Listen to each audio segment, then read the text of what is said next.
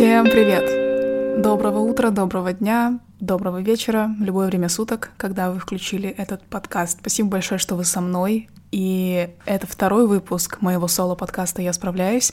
Я надеюсь, что у вас все хорошо. Я получила просто безумный отклик, очень позитивный на вообще саму идею запуска подкаста от меня. На пилотный выпуск вы написали очень много приятных слов. Я очень рада, что тема, которую я подняла в самом первом выпуске этого подкаста, вам отозвалась. Это правда какое-то отдельное чувство кайфа, когда ты понимаешь, что ты поделилась какой-то темой из своей жизни, и это в это же время оказалось актуальным для кого-то еще вообще на другой точке мира. Я очень рада, что вот такая именно часть из того, что я делаю, существует. Спасибо вам большое, что не жалели добрых слов. И это правда большое счастье быть окруженной вот такой поддержкой. Сегодня мы записываем следующий выпуск этого подкаста. Для контекста, сейчас 8 утра, суббота. Это единственное время, когда я смогла выделить для того, чтобы записать этот выпуск. Свободное время среди недели. Мы сейчас немножко поговорим про то, что такое свободное время вообще в моей жизни и было ли оно вообще за последнее время. Я обожаю, когда подкастеры в начале выпусков описывают, что происходит вокруг них, что они пьют, на что они смотрят, какой у них вид, в каком они состоянии, настроении. Так вот, сейчас я сижу за своим рабочим столом, и снова у нас солнечное субботнее утро, я вижу, как солнце падает и отражается в комнате. А, это очень красивый вид. По-моему, Крошику это тоже нравится, потому что он сейчас со мной в комнате и не отходит от меня далеко. Крошик — это мой кот, которого мы недавно завели с парнем. А, это так, для тех, кто не в курсе. Я заварила себе чай из мятных листьев. Лучшая штука. Забыла про нее какое-то время и вот недавно снова вспомнила. Обожаю. И с момента пробуждения я ни разу еще не открыла телефон. Я как проснулась, так сразу села сюда. Это все, что вам нужно знать о том, как проходит мое утро сегодня. Вот на таком уровне общения мы с вами сегодня с просонья, с кровати. Ну, я, конечно, уже разбудила свой голос, но если что, если он звучит чуть более заспанным и сонным, чем обычно, э, не обессудьте, у нас сегодня вот такие исходные данные. Мне кажется, в этом есть какая-то прелесть. Вам не кажется? Сегодня мы с вами будем говорить о том, что я узнала за два года жизни одной, жизни самостоятельной. Я переехала от родителей в самостоятельную жизнь, в отдельную квартиру съемную в августе 2020 года или даже в июле. В общем, в начале августа. До этого лета до июня 2022 года я жила одна, то есть снимала квартиры. Я за это время успела сменить три квартиры. Те, кто смотрел мой YouTube-канал, все эти переезды мои видели, были со мной. Такой ценный опыт, когда оглядываешься назад, понимаешь, что в каждой квартире была твоя а, какая-то особенная и другая эра. Я не знаю, для меня почему-то с переездами начинается новый этап в жизни. Я думаю, это, в принципе, довольно распространено, но я просто очень много очень много ценностей вкладываю в переезды. Так сложилось. Так вот, мы сейчас не об этом. Про переезды когда-нибудь с вами поговорим. Получается, таким образом, я прожила самостоятельно с 19 до 21 года своей жизни. Это были очень важные годы моей жизни, годы формирования моей личности, такие, знаете, одни из самых ощутимых, что ли, потому что когда ты подросток, ты взрослеешь, да, и видишь новых людей, выходишь из дома чаще, начинаешь принимать и перенимать какие-то повадки, манеры и взгляды на жизнь извне, не из своей семьи. Мне кажется, примерно в 16-15 лет это все начинается, ну, для меня, по крайней мере. Но вот 19-21 — это мои первые два года студенчества, к тому же. Так что я побыла и студенткой, и пожила при этом тоже одна. То есть это два таких фактора, которые друг друга дополняли, и при этом давали мне какой-то абсолютно бесценный, абсолютно новый опыт и взгляд на жизнь. Вкратце, я очень ценю эти два года. Я не знаю, буду ли я еще когда-то жить одна в будущем, э, прям так, чтобы совсем одна. И потому что сейчас я живу с парнем, и загадывать наперед мне сейчас не хочется, и я думаю, что это не имеет смысла. Но что я точно знаю, это то, что за последние два года, пока я жила одна, я узнала очень много нового, очень много ценного для себя, про себя, какие-то штуки, которые я теперь принесла уже в свой новый этап жизни и планирую нести с собой дальше. И этими открытиями я хочу сегодня поделиться в этом выпуске подкаста. Я где-то делилась этими открытиями тут и там на канале, в Инстаграме, но хочется сделать какой-то общий выпуск, где какие-то из этих открытий будут собраны вместе, чтобы вы могли к ним возвращаться, слушать и как-то рефлексировать.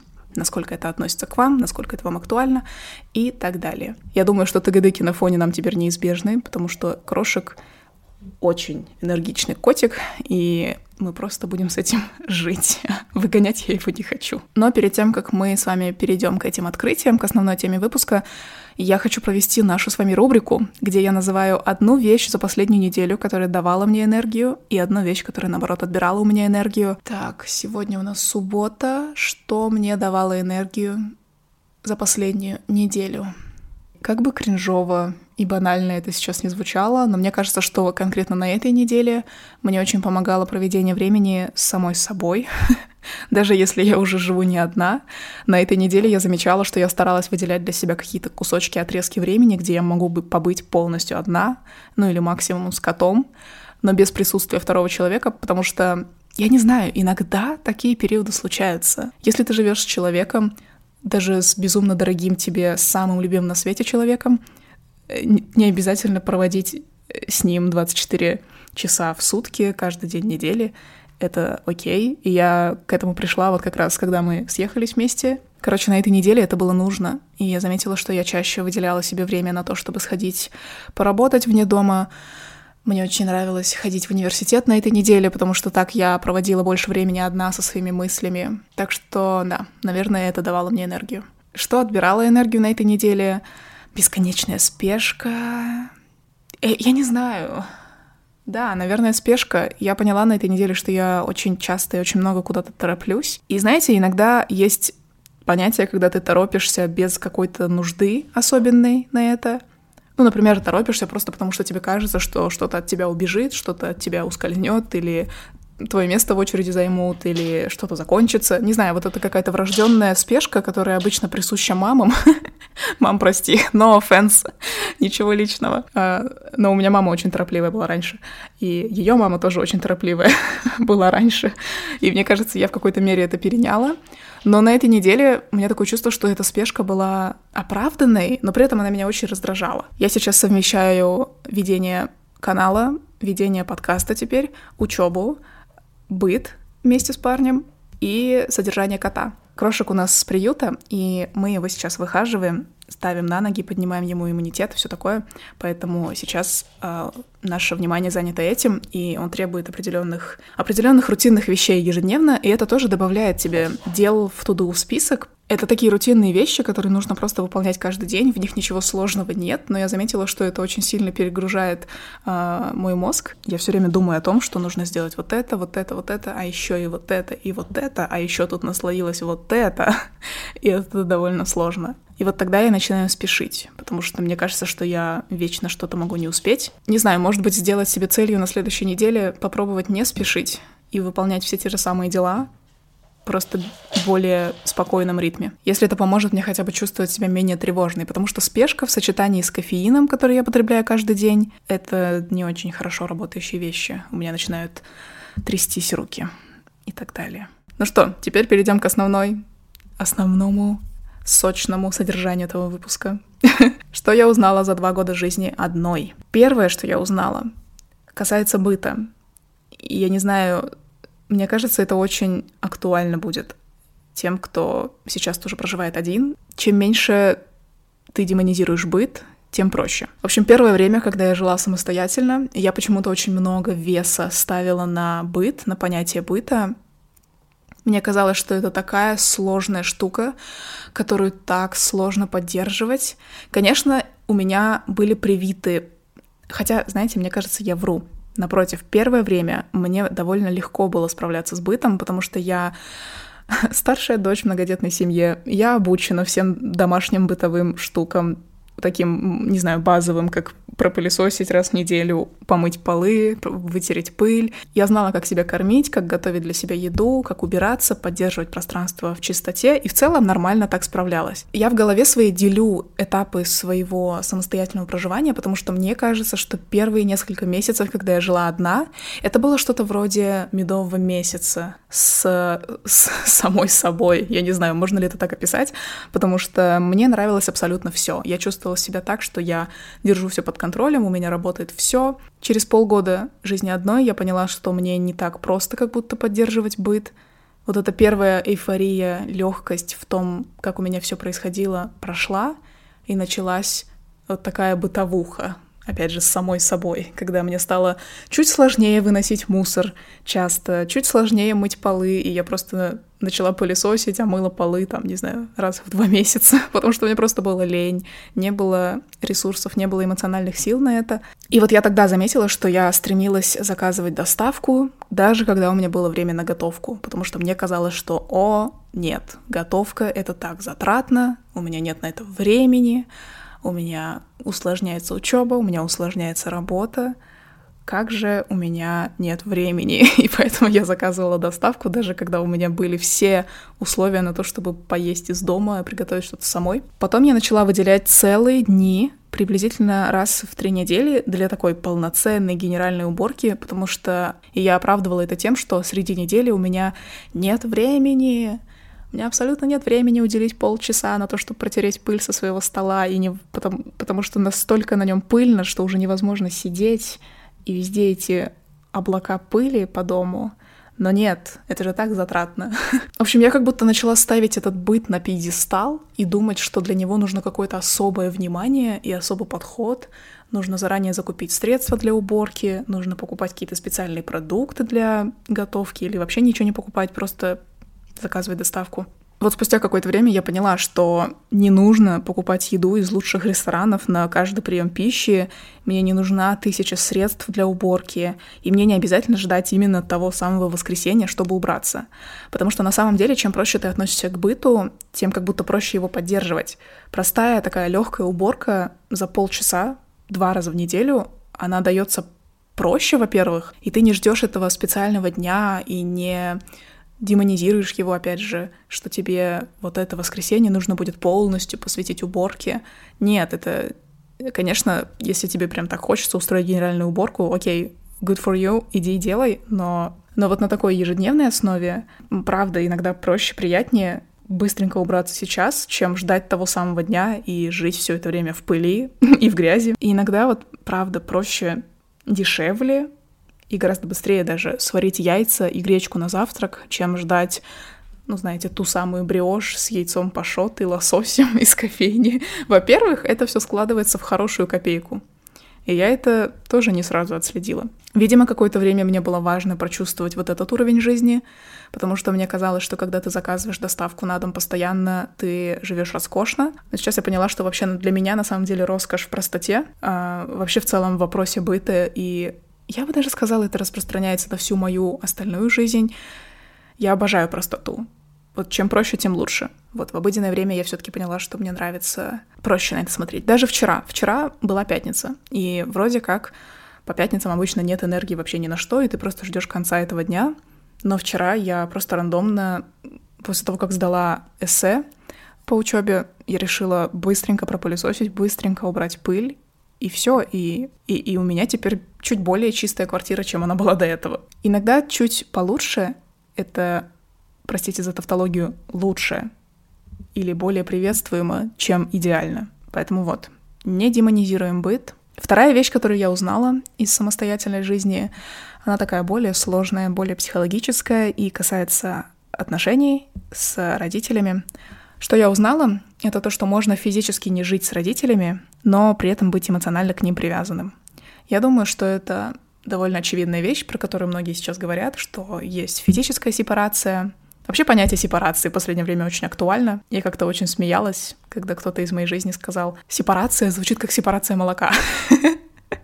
Мне показалось это забавным. Но правда, этот термин сейчас настолько часто используется, что он где-то уже кажется немножко клишированным, немножко банальным. Сепарацию принято делить на эмоциональную и физическую. То есть физическая — это когда ты не проживаешь в одном пространстве со своими родителями. Эмоциональная — это когда ты не зависишь эмоционально, не зависишь в своих решениях, не зависишь в своих взглядах на жизнь, на родительскую оценку, ну или в целом на оценку людей важных для тебя, которые значимы для тебя, которые так или иначе влияли на твое мнение. Это могут быть старшие тебе люди, старший брат, старшая сестра, э, те же самые родители, может, другие какие-то люди, опять же, менторы. В подростковом периоде я, если честно, лелеяла то время и мечтала о том, чтобы переехать. И так как у меня было в планах переезд за границу, потому что я хотела учиться за границей, то я ожидала, что когда я перееду за границу, я смогу напрочь избежать всех своих проблем с, со своей семьей. Я могу просто убежать от этого, и все как-то само собой решится на расстоянии. За границу я не переехала, поэтому не могу сказать, насколько это сбылось или нет. Но когда я переехала от своей семьи в другую квартиру, хоть мы все еще проживали в одном городе, все равно между нами была дистанция определенная, и мы уже не так часто виделись, не так часто переписывались, не так часто знали о том, что происходит в жизнях друг друга, чем обычно, чем когда ты живешь вместе. Понятное дело, что ты там просто каждый новый апдейт узнаешь практически сразу. Так вот, спустя время я поняла, что сложные разговоры и конфронтации, они рано или поздно происходят. То есть от них сложно просто переехать.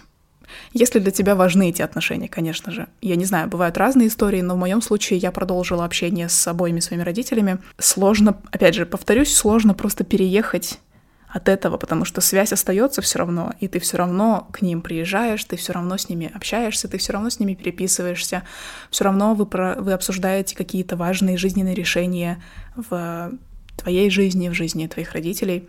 Пока не произойдут сложные разговоры, где ты выражаешь, может быть, какое-то свое недовольство или где ты высказываешь то, что ты думаешь, на самом деле не посыпая это все сахаром. Пока это все не произойдет, придется носить все это недовольство с собой и переполняться им каждый раз, когда вы видитесь, и это не очень приятное мероприятие в целом. Я не буду здесь давать никакую пошаговую инструкцию или какие-то свои советы по поводу общения с родителями, но отмечу просто как такую точку на карте, что порой недостаточно просто переехать. Эмоциональная какая-то работа и разговоры все равно так или иначе должны произойти. И в этом нет ничего страшного, кстати. Особенно, когда вы чувствуете себя более-менее уверенными и более крепко стоящими на ногах. Это не так страшно высказать какое-то недовольство тому, кто тебя вырастил.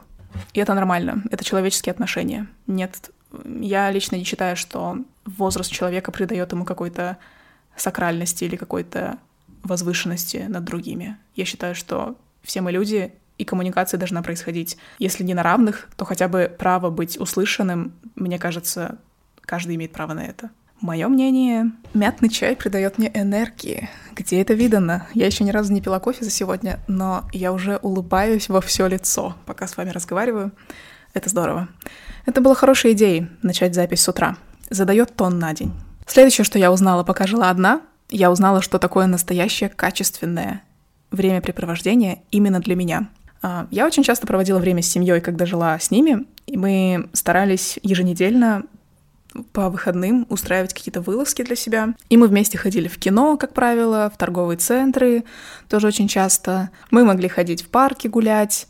И, в общем, все вот эти штуки, которые делают останчане, торговые центры, кино и парки. Потому что я даже не знаю, что еще делают семьи в этом городе. Так вот, когда я съехала, это еще тогда сопрягалось с пандемией, и в кинотеатры я не ходила очень долгое время. И вот к тому времени, когда кинотеатры вообще открыли, я поняла, что абсолютно не люблю кино, вообще не люблю ходить в кино. Вот именно ходить в кино, так-то посмотреть фильмы и поанализировать, так скажем, я обожаю, это просто обожаю. Но ходить в кино Хотя мы с семьей часто туда ходили вместе, я поняла, что мне вообще это занятие не нравится и что оно скорее меня выматывает, чем наполняет и заряжает. Я также поняла, что я ненавижу ходить в торговые центры в выходные дни, хотя мы тоже с семьей часто ходили именно в эти дни. В общем, такие моменты, которые ты привык считать как quality time с самим собой, как качественное времяпрепровождение с самим собой, оно оказывается не всегда самым качественным, когда ты действительно сам с собой наедине это все тестируешь, проверяешь, ты вдруг понимаешь, что тебе нравится совсем другое, что вместо кино и торгового центра ты выберешь долгую прогулку в парке, поход, не знаю, пробежку какую-нибудь, сходить на завтрак, поваляться, посмотреть сериал первым делом с утра. Такие вещи, которые в в моей семье, например, не практиковались. Ну или не так часто практиковались, как я поняла, что мне нравится.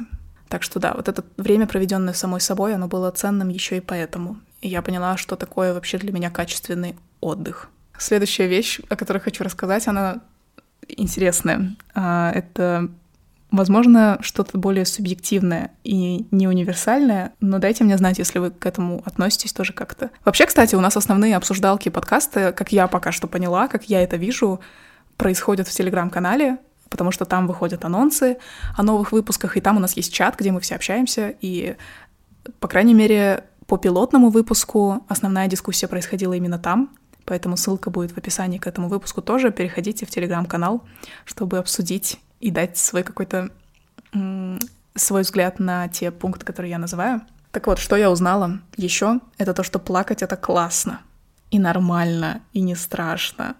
Вообще я узнала, что слезы — это мой главный способ снять напряжение и выразить эмоции, и как-то, знаете, прожить эмоции, оставить их там в этом плаче и с легкостью идти жить дальше. Вот так у меня работает, так как это завелось. И не знаю, если хотите, я плакса, окей? И я даже, мне не стыдно. мне не стыдно, потому что это мой э, знакомый мне самый экологичный способ проживания эмоций в моей жизни для меня. Так вот, я заметила, что я стала гораздо чаще и сильнее плакать, когда начала жить самостоятельно. Если честно, это как... Я вот... Я вижу, почему это может быть не очень корректно интерпретировано, потому что это как будто должно звучать грустно. Ну, как-то слезы у нас ассоциируются с какой-то глобальной грустью и каким-то горем. Мне, наоборот, здесь видится такое обретение свободы в выражении эмоций для контекста. Дома я не так часто плакала, а, потому что, а, это привлекает внимание, это, а это вот привлечение внимания — это не всегда цель слез. Давайте просто условимся на этом. Если человек плачет, это не значит, что он хочет, чтобы к нему сейчас подбежали и начали его успокаивать. Иногда слезы — это манипуляция, да, я согласна. Или как раз-таки такой cry for help, призыв о помощи. Но не в моем случае. Как правило, я просто плачу, потому что мне просто хочется поплакать и просто снять напряжение таким образом. И вот иногда хочется прям порыдать в голос, ну как-то тоже через звуки, через вот эту вербальность выразить свое состояние. Но бывает такое. Я тоже не вижу в этом ничего плохого. Иногда, правда, бывают такие состояния. Э, это тоже неплохо, это только способ выражения себя и своих эмоций, своего, своих ощущений. Так вот, такое поведение в многодетном доме от старшей сестры может привлечь кучу внимания. И я думаю, что именно потому, что я не хотела привлекать внимание, я реже плакала. И Б, помимо того, что это привлекает внимание, это еще и вызывает вопросы в стиле «А что с тобой?» Что с тобой происходит? Почему ты плачешь? Скажи мне, почему ты плачешь? Почему? Почему? Почему? И на это не всегда есть ответ. Вот именно в минуту, в настоящий момент. И тогда ты как будто что-то должен, пока плачешь. Должен ответить, должен как-то поясниться. А это вообще не то время. Короче, я поняла, что любое выражение эмоций, не только плач, не только вот какой-то грусть и так далее. Выражение эмоций мне стало даваться проще именно тогда, когда я побыла одна и смогла выразить их в полной мере с самой собой. И смогла прям разрыдаться, порыдать, прям так хорошенечко это все выразить и, и вот и, и всхлипывать, и дергаться, и вот это вот все. Опять же, звучит грустно, наверное, для кого-то. Но я не вижу в этом грустного ничего, потому что это просто какая-то, это просто период, который нужно прожить. И пока ты этого не проживешь, ты будешь носить это все в себе. И это будет только ухудшать тебе жизнь. Говорю из опыта. Я работаю с психологом уже два года. Мы это уже выяснили все давно. И, и я к таким моментам отношусь с большой бережливостью скорее. И с таким с такой теплой улыбкой на это все смотрю, чем как-то не знаю, переживаю по поводу того, что я часто плачу. Не знаю, для меня почему-то это не проблема. Короче, я стала свободнее в целом, когда я смогла так прям хорошенечко выразить эмоции с самой собой. И я в целом, опять же, повторюсь, я более экспрессивная сейчас, чем была раньше. Мне сейчас гораздо проще дается выражение того, что я чувствую, говорить, например, ой, как мне сейчас грустно, или ой, как я сейчас счастлива, как я сейчас рада. Как-то через слова выражать свои эмоции тоже мне стало проще. Такое вот неожиданное открытие про то, что плакать — это круто. И не только плакать, любое. Конечно, когда ты живешь самостоятельно, очень актуальным вопросом для тебя становятся финансы. Если ты берешь на себя полностью финансовую ответственность за свое проживание, я не сразу поняла, как разбираться с этими финансами, если честно. Мне кажется, у меня не доставало какой-то финансовой, базовой финансовой грамотности первое время, когда я жила одна. Вот есть в экономике есть понятие opportunity cost. Не то чтобы я учу экономику, и не то чтобы вообще в этом есть какой-то смысл сейчас использовать именно это выражение, но мне оно просто пришло в голову, когда я готовила этот выпуск. Альтернативные издержки, альтернативные затраты. В общем, это когда ты покупаешь что-то одно, выбираешь это, и тогда у тебя порой отпадает возможность купить что-то другое. То есть, покупая что-то одно, ты потенциально отказываешься от чего-то другого. Так вот, ко мне это понятие пришло не сразу. Спустя вот время, когда я начала жить одна, я стала полностью обеспечивать себя сама, платить аренду, покупать продукты, одежду, домашнюю утварь, оплачивать себе походы в салоны и так далее. И я не сразу поняла, что когда выбираешь что-то одно, причем при любом бюджете, каким бы он ни был, сколько бы ты ни зарабатывала, когда ты выбираешь что-то одно, ты потенциально отказываешься от чего-то другого. Когда я только начала зарабатывать сама, мне казалось, что мои возможности абсолютно безграничные. И сюда еще так классно вписывался, классно сейчас в кавычках, вписывался тот факт, что у меня не было какой-то определенной ежемесячной суммы заработка, стабильной суммы, потому что я с самого начала зарабатывала с блога на рекламе, и каждый месяц вот эта сумма моего заработка была разная. Поэтому, когда я покупала что-то одно в начале месяца, я не особо переживала по поводу того, что мне не хватит денег в будущем, потому что я думала, что ну вот тут подзаработаю, вон там сделаю рекламу, в течение месяца еще вон там что-то получу, и тогда я смогу оплатить себе все на свете. Понятное дело, что это были розовые очки. И эти розовые очки слетели с моего лица однажды, когда я в какой-то момент решила потратить практически все свои деньги на новые джинсы в начале месяца. И когда вот я помню эти джинсы, я до сих пор их ношу. Это вот эти голубые Levi's джинсы, если вы, вы, вы в любом случае их видели, если вы смотрите какую-то из моих площадок. Это была очень отчаянная покупка для меня. Как-то даже поднимала тему зависимости от покупок на своем канале. В общем, у меня история с потреблением довольно усложненная, и там много зависимости, много иррациональных решений. Если вам интересно, то можете перейти тоже на канал называется «Я была зависима от покупок» или «Моя история потребления», там я как-то про это рассказывала. Ну так вот, не суть, это такой пройденный этап, но вот однажды я просто потратила последние свои деньги на новые джинсы. Это, конечно, карикатурная формулировка, какие-то деньги у меня все равно были, но суть в том, что не так много, и при этом я поняла, что потребность покупать необходимые для меня продукты никуда не делась. Но мне все равно надо идти покупать себе хлеб, сыр, яйца и воду мама не придет домой с сумками еды. И у меня такое чувство, что пока ты это не проживешь на настоящем опыте, оно как-то к тебе само не придет. Это звучит сейчас супер банально и выдает меня, может быть, не в самом лучшем свете. Я понимаю, что это со стороны звучит, как будто я совсем жила в, дискон... в дисконнекте с реальностью и вообще как будто бы, э, не знаю, была максимально где-то там на розовых облаках. Но это мой опыт. что я могу поделать? Таков мой путь. Когда-то и такое было. И вот с тех пор я усвоила такой урок. Конечно, мне потом еще понадобилось время на то, чтобы привнести это в практику полноценно. Но вот что я запомнила — когда ты выбираешь потратиться на какую-то вещь, которая не является вещью первой необходимости для тебя, что тебе вот конкретно в данный момент не прям супер срочно нужно. Так вот, когда ты решаешь потратиться на что-то вот такое, проверяй, не выйдет ли тебе это боком при покупке необходимых вещей в ближайшее время. И будут ли у тебя вообще деньги в ближайшее время на, на то, чтобы обеспечивать себе базовые нужды. Банально покупать еду, обеспечивать себе транспорт, что еще у нас есть? Купить тампоны. Я не знаю, назовите мне какую-нибудь еще необходимую вещь. Когда-нибудь я сниму видео про финансовые ошибки и, не знаю, про какие-то открытия в плане отношений с деньгами, потому что тоже большая тема для всех, для меня в том числе. Когда-нибудь. Сегодня это просто такой пункт. Следующее, что я усвоила, не то чтобы узнала, скорее это то, что пришло ко мне с опытом жизни самостоятельной, это то, что разнообразие моей жизни в моих руках. Я как-то упоминала этот пункт. У меня было видео 20 вещей, которые я узнала за 20 лет.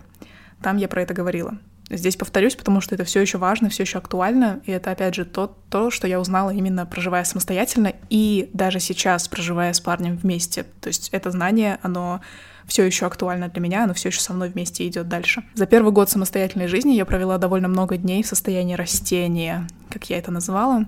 Я вставала, себя кормила как-то, садилась за ноутбук, выходила на улицу вынести мусор, докупить что-то продуктовым, опять себя кормила и ложилась спать. И в целом как-то отношение мое было таковым, что зачем стараться, события придут ко мне сами.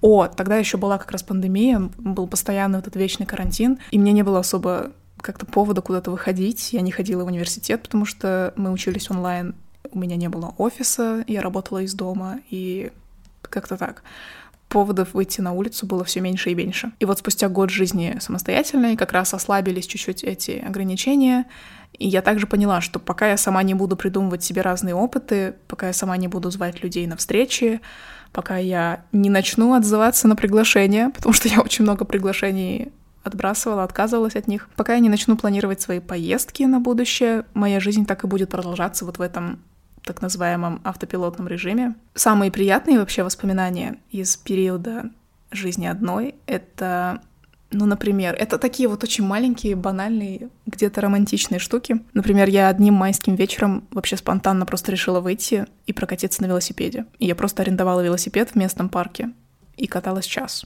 Или полчаса, не помню. Но суть в том, что я помню, что было такое предзакатное время, почти что golden hour, и я каталась и слушала музыку. Или, например, перед тем, как зайти домой, тоже это было в основном весной-летом, я часто заворачивала в маленький овощной ларек возле своего дома и брала там клубнику или персики, что-нибудь такое маленькое, ягодно-фруктовое, чтобы разбавить свой вечер. Когда, например, выбирала пойти в новую кофейню вместо привычной мне, или прогуляться пешком до дома вместо того, чтобы заказывать такси. Опять же, такие маленькие штучки, маленькие изменения в свои привычные рутинные действия, они как-то вот в целом влияют на разнообразие жизни. Когда ты взрослый, когда в твоей жизни начинают появляться ответственности, появляются рутинные действия, которые ты выполняешь, будь то в работе, в учебе, в быту, опять же. Очень быстро как-то жизнь твоя сужается до вот этих бытовых рутинных действий. Еще я заметила, что чем дальше, тем сложнее тебе из этой рутины выбраться вообще бывает, потому что ты настолько вот привыкаешь к этой рутине, настолько тебе комфортно в этой зоне находиться. Ничего плохого в этом нет, конечно. Но если есть запрос на то, чтобы разнообразить свою жизнь, то вот что я узнала. Такие маленькие штучки себе можно создавать на ежедневной, на еженедельной основе, чтобы как-то почувствовать, что твоя жизнь не сплошной день сурка, даже если она день сурка. Я не говорю здесь про поездки или про какие-то глобальные планы вообще в жизни, потому что это что-то другого уровня, разнообразие жизни. Это тоже, конечно, привносит разнообразие в жизнь. Планировать поездки — это, это прям супер, это моя цель на будущее планировать чаще себе куда-то вылазки, копить на поездки и выезжать из своего города чаще. Но тут не всегда все под нашим контролем. Иногда какие-то более глобальные события вмешиваются в наши планы. Поэтому я не говорю здесь про это, про переезды, про глобальные какие-то, не знаю, решения, про поездки, опять же. Как способ разнообразить жизнь. Я говорю более про какие-то маленькие вещи, которые можно менять и переставлять в своей жизни. Последнее, но не по важности, что я узнала за два года жизни одной, я поняла, что мне сложно обращаться за помощью. Это прям какой-то большой комплекс для меня. Это какая-то большая тема, которая до сих пор в моей жизни присутствует. Я до сих пор с этим борюсь. Но вот я помню, что особенно в первое время самостоятельной жизни я как-то очень сильно старалась давить на вот этот нарратив самостоятельности, уверенности, взрослости, как будто вот мне 19 лет, я только что перевезла вещи из маминой квартиры в свою, с арендованную квартиру. И все, теперь я взрослая, теперь я ответственна, теперь я все должна делать сама и нести на себе все сама. Конечно, это хорошо, с одной стороны. Я с переездом для себя обозначила, что я теперь как можно меньше обращаюсь за помощью, я теперь стараюсь быть максимально самостоятельной. Для меня это ценность вообще быть самостоятельной как финансово, так и вообще в своих решениях, а, в, своей, в своем позиционировании себя по жизни. Но не всегда даже физически просто ты можешь все делать самой. Иногда какие-то незапланированные события внедряются в твою жизнь. Иногда происходит что-то, что ты вообще не могла предугадать. Например, 2022 год. А, я помню, что вот мне было очень стрёмно я прям очень-очень не хотела. Это был последний такой вариант для меня просить о помощи свою маму, если я не справлялась, просить Тиму, моего парня, потому что мы тогда уже были в отношениях, просто не жили вместе, просить его о помощи. Я очень сильно боялась и до сих пор, мне кажется, боюсь быть зависимой. И вот это мое стремление быть независимой, сильной, оно иногда уходит в радикальность. Это мне не очень помогает вообще в целом по жизни, потому что у меня довольно беспощадное отношение тогда к себе получается. Но это то, что у меня есть. Ну, в общем, я не знаю, насколько я пока это смогла применить на практике, но то, что я поняла, особенно за последний год, это то, что помощь — это нормально. Это вообще прям окей, окей. это, в этом нет ничего стыдного. Все, вот даже самые-самые взрослые ответственные люди обращаются за помощью. Поэтому если у тебя что-то происходит такое в жизни, где ты чувствуешь, что тебе нужна поддержка, нужна помощь какая-либо, стесняться и бояться и стыдиться обращения за помощью, оно того не стоит, это как бы потратит больше твоих ресурсов. Вот опять же, я не знаю, насколько я смогла пока что внедрить вот этот конкретный пункт, вот это конкретное открытие в своей жизни, насколько это, это уже является частью моей жизни, потому что мне кажется, я все еще боюсь обращаться за помощью, мне все еще стрёмно. я скорее промолчу, проглочу и пойду делать все сама. Но вот этот героизм, как выясняется на долгосрочной перспективе, он никому вообще не сдался. Этот героизм, он скорее сотрет тебя в порошок со временем. Поэтому вот эта вот зона, над которой мне еще предстоит подумать и переосмыслить, буду держать вас в курсе, если будут какие-то сподвижки, если я замечу, что мне стало проще за помощью обращаться. Нет, однозначно мне стало проще это делать особенно с э, самого начала э, самостоятельной жизни, тогда вообще у меня был полный запрет на помощь. А сейчас как бы сейчас я более в этом плане гибкая, но все еще все еще не просто мне это дается. Вот такое вот у нас открытие под самый конец, довольно сложное и многослойное. Дайте мне знать, если у вас тоже проблемы с тем, чтобы просить о помощи. Мне кажется, это довольно распространенная вещь вообще в целом сейчас. Мне кажется, что мы как общество очень сильно сейчас ценим самостоятельность, независимость. Э, это, это преподносится как чуть ли не высшая ценность. И иногда это уходит, опять же, в радикальную сторону, когда ты вообще отказываешься и стесняешься, и максимально стыдишься, и ругаешь себя, когда тебе приходится, приходится в кавычках, принимать от кого-то помощь. Ну что, я допила свой мятный чай. Это были все семь открытий, которыми я хотела сегодня поделиться. Конечно, это не полноценный список всех моих открытий за время жизни одной. Я думаю, что нам, наверное, предстоит вторая часть впереди, если я захочу ее записывать. Если вам интересно тоже. Снова повторюсь, все ссылки в описании, все обсуждалки в телеграм-канале и на других площадках. Переходите, подписывайтесь, будем на связи. Я пошла заваривать себе кофе и готовить себе завтрак. Помните, что вы справляетесь, несмотря ни на что, и мы с вами услышимся на следующей неделе. Пока! Thank you.